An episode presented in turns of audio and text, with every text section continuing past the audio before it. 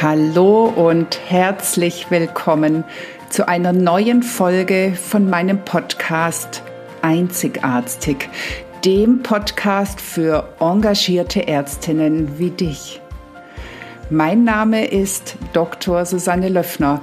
Ich bin Ärztin und Coach und ich unterstütze dich dabei, souverän, resilient und erfolgreich deinen ganz persönlichen Weg in der Medizin zu gehen. Hallo, hallo. Ich möchte dir heute etwas über Emotionscoaching erzählen. Denn ich bin Emotionscoach und ich halte es für ein unglaublich wertvolles Tool, um die Steine, die wir uns selber immer wieder in den Weg legen, aus eben diesem Weg zu schaffen. Dadurch ergeben sich neue Möglichkeiten, neue Ziele, neue Verhaltensweisen, neue Fähigkeiten. Also viel Spaß bei der heutigen Folge. Es ist wieder Donnerstag und damit Podcast Time. Heute möchte ich dir ein bisschen etwas über Emotionscoaching erzählen. Du weißt sicher, dass ich damit arbeite. Vielleicht weißt du aber noch nicht, was es genau bedeutet und vor allem, welche tollen Möglichkeiten sich dadurch ergeben. Also Möglichkeiten, dass du dich selbst verändern kannst und natürlich zum Positiven. Vielleicht sagst du manchmal, so bin ich halt und meinst damit, dass du schüchtern bist, ängstlich, schweigsam oder vielleicht auch schnell aufbrausend, laut polternd. Vielleicht bist du extrem harmoniebedürftig oder sonst irgendwas. Genau da möchte ich dir gerne widersprechen. Denn nein, du bist nicht halt so. Vielleicht verhältst du dich gerade so, vielleicht fühlst du dich jetzt auch so und vielleicht kannst du gerade nicht anders aber es ist nicht in Stein gemeißelt. Ja, möglicherweise fällt es dir schwer, vom völlig introvertierten Menschen zu einem extrovertierten Starredner auf der Bühne zu mutieren. Und wenn du bisher eine sehr dominante Führungskraft bist, dann entwickelst du dich wahrscheinlich auch nicht zum harmoniesüchtigen Kuschelchef. Und trotzdem hast du die Veränderung letztendlich in der Hand, wenn du es möchtest und wenn du bereit bist, einen Weg dafür zu gehen, also Zeit und möglicherweise auch Geld zu investieren. Und das macht immer genau dann Sinn, wenn du mit deinem aktuellen Verhalten, deinem jetzigen Zustand, deinen momentanen Fähigkeiten an deine Grenzen stößt also wenn du immer wieder scheiterst oder wenn du dir wünschst, in bestimmten Situationen anders reagieren zu können.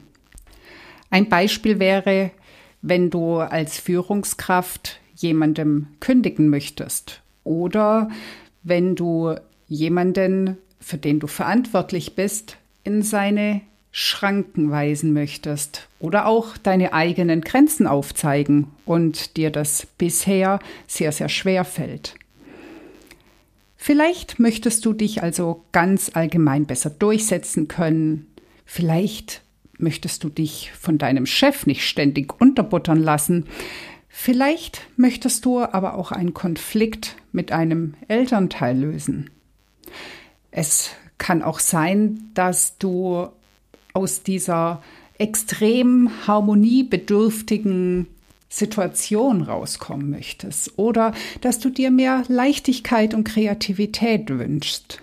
Es kann sein, dass du viele Ängste hast, dass du selten Sicherheit verspürst und daran was ändern möchtest. Es gibt viele, viele Gründe, warum es Sinn macht, dich auf so ein Emotionscoaching einzulassen. Manchmal geht es im Coaching um ein ganz konkretes, umrissenes Problem. Mal bei der Arbeit, mal um was Privates. Manchmal hängen die beiden Dinge auch zusammen. Ganz wichtig zu wissen. Eine Blockade oder eine Ressource sitzt nie im Ereignis, sondern stets im Nervensystem. Das ist eine Aussage von M-Trace. Und M-Trace ist eine Coaching-Methode, die von Dirk Eilert entwickelt wurde. Noch gar nicht so alt, ich glaube 2019. Und Klaus Grave, ein Psychotherapieforscher, sagt, Emotionscoaching wirkt, indem es das Gehirn verändert. Aber was bedeuten jetzt diese beiden Sachen? Es heißt, dass alles, was du irgendwann einmal erlebt hast, in deinem Gehirn gespeichert ist. In Form von reiner Biochemie. Also Nerven sind miteinander verknüpft. Das ist deine Speicherung. Und du kannst im Nachhinein deine Erlebnisse, die Situation, die du damals mitbekommen hast, anders bewerten und mit anderen Gefühlen als damals koppeln, indem du eben diese neuronalen Verschaltungen änderst. Ich habe ein paar Jahre in einer Reha-Klinik gearbeitet, in einer neurologischen Reha-Klinik. Und ich war immer wieder beeindruckt, wie gut sich schwerst betroffene Patienten durch Geduld und Ausdauer in ihrem Zustand verbessern konnten. Also das Gehirn ist extrem fähig, sich nochmal neu zu verschalten, nochmal neu zu entwickeln, Reparaturvorgänge zu machen oder auch was ganz Neues zu lernen. Also ich lerne momentan Italienisch und ich muss zugeben, es fällt mir nicht mehr so leicht, wie ich während meiner Schulzeit Sprachen gelernt habe, aber trotzdem geht's Stück für Stück voran. Und das alles sind letztendlich ja Umstrukturierungen in unserem Gehirn, nichts anderes. Also stell dir vor, du hast eine schlechte Kindheitserfahrung gemacht. Vielleicht hattest du einen extrem herrischen Elternteil, vielleicht würdest du auch extrem überbehütet. Da gibt's ja Möglichkeiten wie Sand am Meer. Und wenn du dich jetzt erinnerst, dann kann es sein, dass du zum Beispiel die Angst, die du damals erlebt hast, wieder spürst. Es kann sogar sein, dass du dich nicht mal aktiv an so eine Erfahrung erinnerst, sondern sie im Unbewussten steckt. Und trotzdem kann es vorkommen, dass du diese Angst von damals immer genau dann spürst, wenn du in eine ähnliche Situation heute kommst. Und zwar kann das eine Situation sein, die dir jetzt vielleicht überhaupt keine Angst mehr machen würde, weil du inzwischen ja ein Erwachsener bist mit deinen Kompetenzen und Fähigkeiten, die du als Kind nicht hattest. Und trotzdem kann es sein, dass du diese Angst spürst, die du als Kind gespürt hast. Einfach weil dein Gehirn zurückgreift aufgrund der Ähnlichkeit der Situation auf das damalige Erlebnis. Vielleicht ist dir auch schon passiert, dass du in irgendeiner Situation so reagiert hast, dass du im Nachhinein dachtest, ähm, was war jetzt eigentlich gerade mit mir los?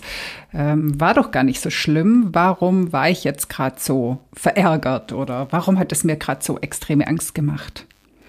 Das ist diese Erinnerung im Unterbewusstsein. Also die Angst, von der ich gerade geredet habe, ist die Folge einer Verschaltung in deinem Gehirn. Genauso können natürlich auch alle anderen Emotionen gespeichert sein, also Ärger, Trauer, Scham, aber auch Freude. Allerdings muss ich sagen, dass sehr wenige Leute zu mir ins Coaching kommen, um die Freude wegcoachen zu lassen. Und so ist es jetzt, dass viele Erfahrungen, die du als Kind gemacht hast, fest mit einer Emotion verknüpft sind. Und zwar durch Nervenverschaltungen. Es kann sein, dass dir diese Verschaltungen heute nicht mehr dienlich sind. Vielleicht waren sie es auch nie, das steht noch auf einem ganz anderen Blatt. Aber sie zeigen sich dir jetzt immer wieder als Problem. Vielleicht traust du dich nicht, in einer Gruppe das Wort zu ergreifen. Vielleicht tust du dir schwer, Kontakte zu knüpfen. Vielleicht schaffst du es einfach nicht, Nein zu sagen oder du traust dich nicht, um Hilfe zu bitten. Das alles kann bewusst oder unbewusst die Folge von Erfahrungen sein, die mit deiner Erziehung in deiner Kindheit zusammenhängen. Und das alles wieder sind Verschaltungen in deinem Gehirn. Das Gute an der ganzen Geschichte ist, dass das Gehirn neuroplastisch ist, also veränderbar. Das habe ich ja vorhin schon gesagt am Beispiel des Italienischlernens oder an meinen Reha-Patienten. Du kannst diese alten Verknüpfungen wieder lösen und sie neu verschalten. So kann jetzt aus einem, was du jetzt als Problem empfindest, ein ressourcenvoller Zustand werden. Also das, das heißt, dass du Hürden überwindest oder sie vielleicht sogar gar nicht mehr als Hürden wahrnimmst. Um auf deine Kindheitserfahrung mit der Angst nochmal zurückzukommen. Nach einem Emotionscoaching, also nachdem Verschaltungen gelöst wurden und Nervenzellen neu verknüpft wurden, erinnerst du dich immer noch an die Situation von damals. Das wird nicht verändert. Du spürst dabei aber nicht mehr diese Angst. Das heißt, die Situation wird von der Emotion gelöst. Sie werden an unterschiedlichen Bereichen abgelegt und hängen nicht mehr fix zusammen. Tja, und warum glaube ich, dass Emotionscoaching so gut und auch recht schnell wirkt? Wir versuchen ja häufig, Dinge über unseren Verstand zu ändern. Wir zerdenken es. Das wahre Problem sitzt aber nicht in unserem Denkhirn, also im präfrontalen Kortex, sondern im limbischen System. Hier stecken unsere Erinnerungen und hier stecken unsere Emotionen. Erleben wir jetzt starke Emotionen, wird unserem Denkhirn die Energie entzogen. Wir können gar nicht mehr klar denken. Kennst du vielleicht. Wenn du aufgeregt bist, hast du plötzlich eine weiße, schwarze, wie auch immer farbige Wand vor dir. Es fällt dir nichts mehr ein. Darum ist es schwer, rein rational Emotionen zu steuern. Im Emotionscoaching gehen wir ins Gefühl. Du erlebst die Situation mit deinem Körper. Du gehst durch die Emotion durch, also du fühlst sie, du hältst sie aus und dadurch bewirkst du die Veränderung. Milton Erickson sagte mal, es ist nie zu spät für eine glückliche Kindheit. Also, das heißt, du kannst das, was du jetzt vielleicht als schlechte Kindheit ansiehst, im Nachhinein verändern und neu bewerten. Und das kann doch vielleicht sogar ganz vorteilhaft sein, oder nicht? Wenn du mehr Interesse hast, über ein Emotionscoaching zu erfahren, dann mach doch gern ein kostenloses Kennenlerngespräch aus oder schreib mir. Oder probier es einfach aus, indem du ein Coaching bei mir buchst. Ich wünsche dir jetzt aber erstmal eine wunderschöne Woche.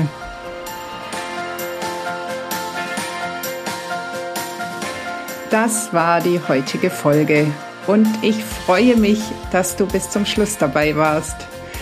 Wenn es dir gefallen hat, dann hör doch nächste Woche wieder zu bei Einzigartig. Natürlich freue ich mich sehr über eine 5-Sterne-Bewertung und wenn du den Podcast teilst oder weiterempfiehlst. Lass uns gemeinsam eine neue Medizin mit glücklichen Ärztinnen und Patienten schaffen. Alles Liebe, deine Susanne.